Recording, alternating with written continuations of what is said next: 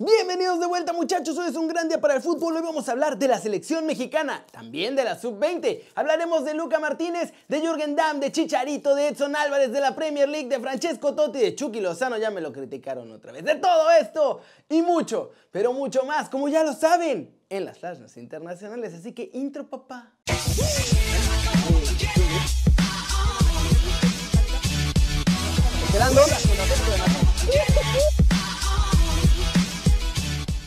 Arranquemos hablando de la selección mexicana porque el Cocobicho hizo que el Trino pudiera volver a Holanda o irse a España. Y ahora también podría acabar con los partidos en Austria. Y es que muchachos, la cosa con el cocobicho volvió a subir cañón en todo el mundo. Y ahora en Austria también están imponiendo nuevas restricciones para que no sigan subiendo pues, todos los contagios y todo esto. De hecho, empezando el 3 de noviembre habrá toque de queda en todo el país europeo. ¿Y eso qué significa? Pues que dentro de estas restricciones dijeron que ningún evento será posible. Esto incluye deportes, cultura, ocio, los hoteles también van a tener que cerrar, excepto para viajes de negocios, Restaurantes y cafés también estarán cerrados, excepto los que venden comida para llevar. La Femex Food está monitoreando todos los días la situación en Austria porque recordemos que hay dos partidos ahí, ante Corea del Sur y Japón el 14 y el 17 de noviembre respectivamente.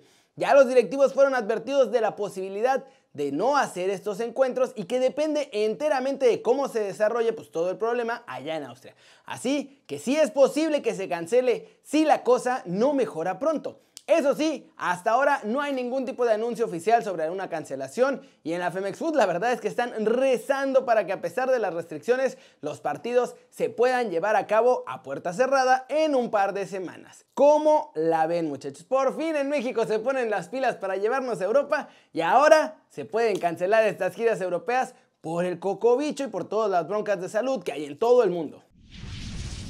Siguiente noticia, muchachos. Vamos con la selección sub-20 porque ya les había dicho que Luca va con el tri, pero ahora se pusieron las filas duro y convocaron a varios chavitos de doble nacionalidad, cinco en total.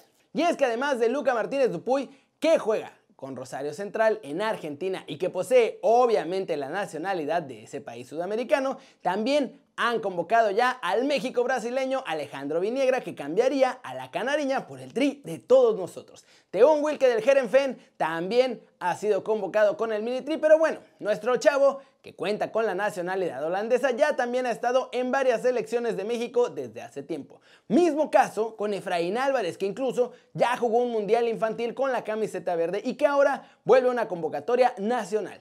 Eso sí, el quinto es un movimiento importante porque se trata de Benjamín Galdames, el hijo de Pablo Galdames y que tiene nacionalidad chilena también. La selección de Chile, ¿se acuerdan? Lo convocó porque no podía viajar a una convocatoria del Tri y en cuanto pasó eso en México se pusieron las pilas, estaban ardidísimos. Le llamaron y lo convocaron para que deje a Chile y se una al grupo sub-20 nacional. Ahora, todos ellos están convocados, pero como casi todo en esta época, de cocobicho. Su presencia con el grupo en el CAR depende de que les autoricen, ahora sí que las autoridades, valga la redundancia, de cada país que puedan viajar a México para esta concentración. ¿Cómo la ven? Y es que ya tuvieron que empezar con estas convocatorias en serio, porque los otros países estaban aprovechando, muchachos. Ah, pues no pueden viajar con su país o no sé qué.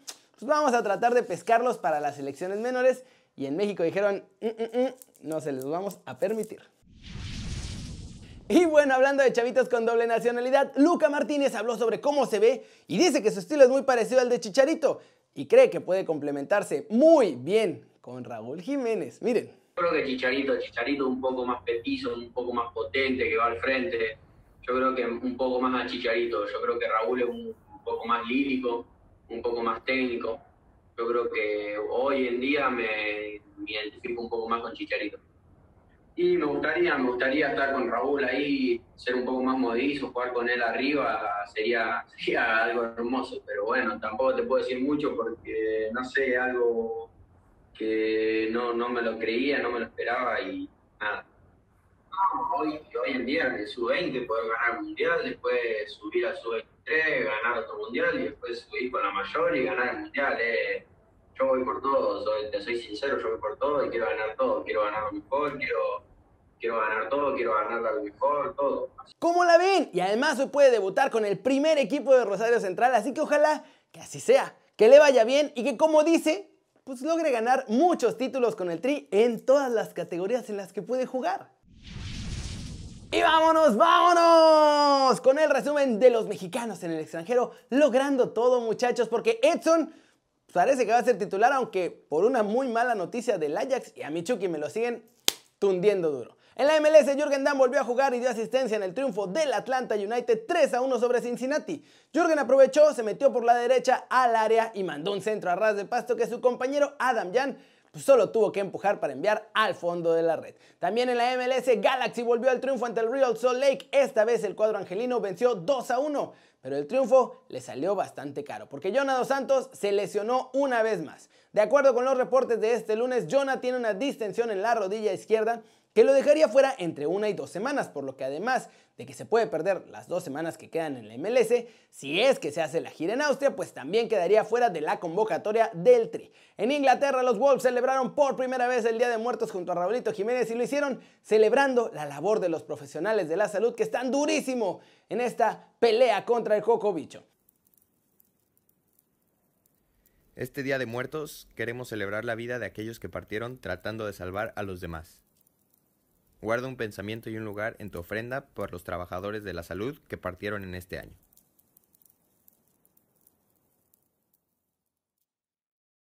En Holanda, ya que andamos hablando de esto del coco bicho, Edson Álvarez pinta para ser titular en la Champions porque 11 jugadores de la plantilla dieron positivo en el último test.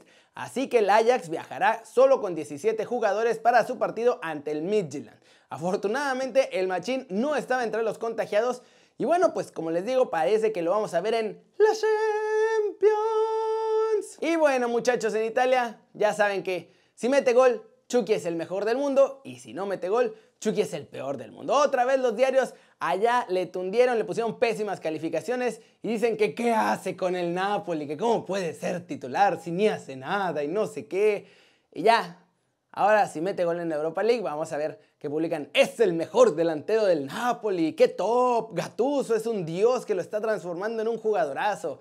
Ya ven cómo son los italianos de bipolares. ¿Cómo la ven?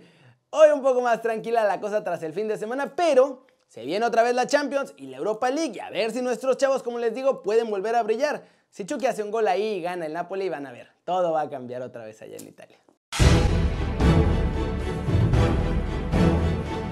Flash News, el Bayern Múnich informó este lunes que León Goretzka sufre molestias musculares en la pantorrilla y no viaja con el resto del equipo a Austria, donde se medirán este martes ante el Red Bull de Salzburgo en la Champions. Marc-André Ter Stegen se ejercitó ya este lunes con normalidad, así que puede ser la gran sorpresa en la lista de convocados para el partido de este miércoles entre el Barcelona y el Dinamo de Kiev. Muchachos, Romelu Lukaku no viajó a España para enfrentarse al Real Madrid el delantero del Inter no superó las molestias y aunque el Inter trató ahí de mantener todo en secreto, pues ya sabemos que no fue con la expedición Nerazzurra.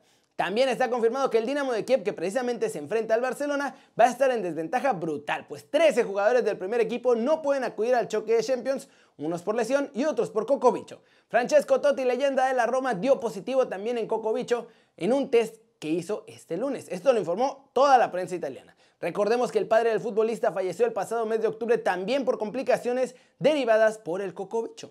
La Roma consiguió una victoria importantísima en su lucha por Europa para vencer a la Fiorentina con goles de Spinazzola y Pedro, que además la Fiora acabó con 10. El Arsenal derrotó al Manchester United 1-0 con un golecito de Aubameyang en un penal provocado por Pogba de forma muy torpe. Esta victoria, eso sí, acaba con la maldición Goner en Old Trafford. No ganaban ahí desde hace 13 años. Y bueno, vamos a terminar el video de hoy hablando de la Conca Champions. No, la verdad es que esa no sale. Vamos a hablar de la Conca Champions. Ya lo organizaron, va a volver, va a haber parte final y van a sacar por fin al representante para el Mundial de Clubes. La organización de la Liga de Campeones de la CONCACAF reveló las fechas para el regreso de esta competencia que se había cortado por todo lo del Cocobicho, ¿se acuerdan? Es la más importante de nuestra confederación y pues bueno, van a reanudar sus actividades del 15 al 22 de diciembre. Estas fechas además son ideales para los clubes mexicanos. El Guardianes 2020 se acaba, si todo sale bien, el 13 de diciembre, así que para ese momento ya todos los equipos estarían libres. Esto es importante, les digo, porque los que quedan vivos en la Conca Champions son América, Cruz Azul y Tigres, que ambos, más bien los tres, son candidatos al título en la Liga MX. Los partidos de cuartos de final, semifinales y final van a ser en una sola sede en Estados Unidos, como les digo, del 15 al 22 de diciembre. La sede y los horarios todavía no se confirman, pero lo que sí confirmaron es que se mantienen los resultados de los partidos de ida, por lo menos en los duelos de cuartos de final que se jugaron. Así que estos que van a jugarse serán considerados como la vuelta y luego ya será a un solo partido en el otro de cuartos, las semifinales y la final. ¿Cómo la ven muchachos? No se le hizo a Jorgen Damm que se borraran los partidos de ida, así que el América llega con ventaja de 3 goles ante el Atlanta United. Tigres llega 1-0 sobre el New York City FC. Y el único que va a un solo partido y que empiezan de ceros es el LAFC contra Cruz Azul. ¿Cómo ven? Pero bueno, eso es todo por hoy. Lamento decepcionarlos hablando de la Conca Champions. Pero pues es que es la que nos toca, muchachos. Muchas gracias aún así por ver el video. Denle like si les gustó. Métanle un zambombazo durísimo a la manita para arriba si así lo desean. Suscríbanse al canal si no lo han hecho. ¿Qué están esperando, muchachos? Ya va a volver la Conca Champions. Si no se han suscrito a este, que va a ser su nuevo canal favorito en YouTube. Denle click a la campanita para que hagan marca personal a los videos que salen cada día. Ya hace la sándwich que yo soy Kerry y siempre me da mucho gusto ver sus caras sonrientes, sanas y bien informadas. Y aquí nos vemos mañana. Y ya, ya, ya no me regañen, ya va a haber desde la redacción otra vez el próximo lunes. Ya tenemos normal desde la redacción y Kerry News como siempre debió ser, muchachos. Chau, chau.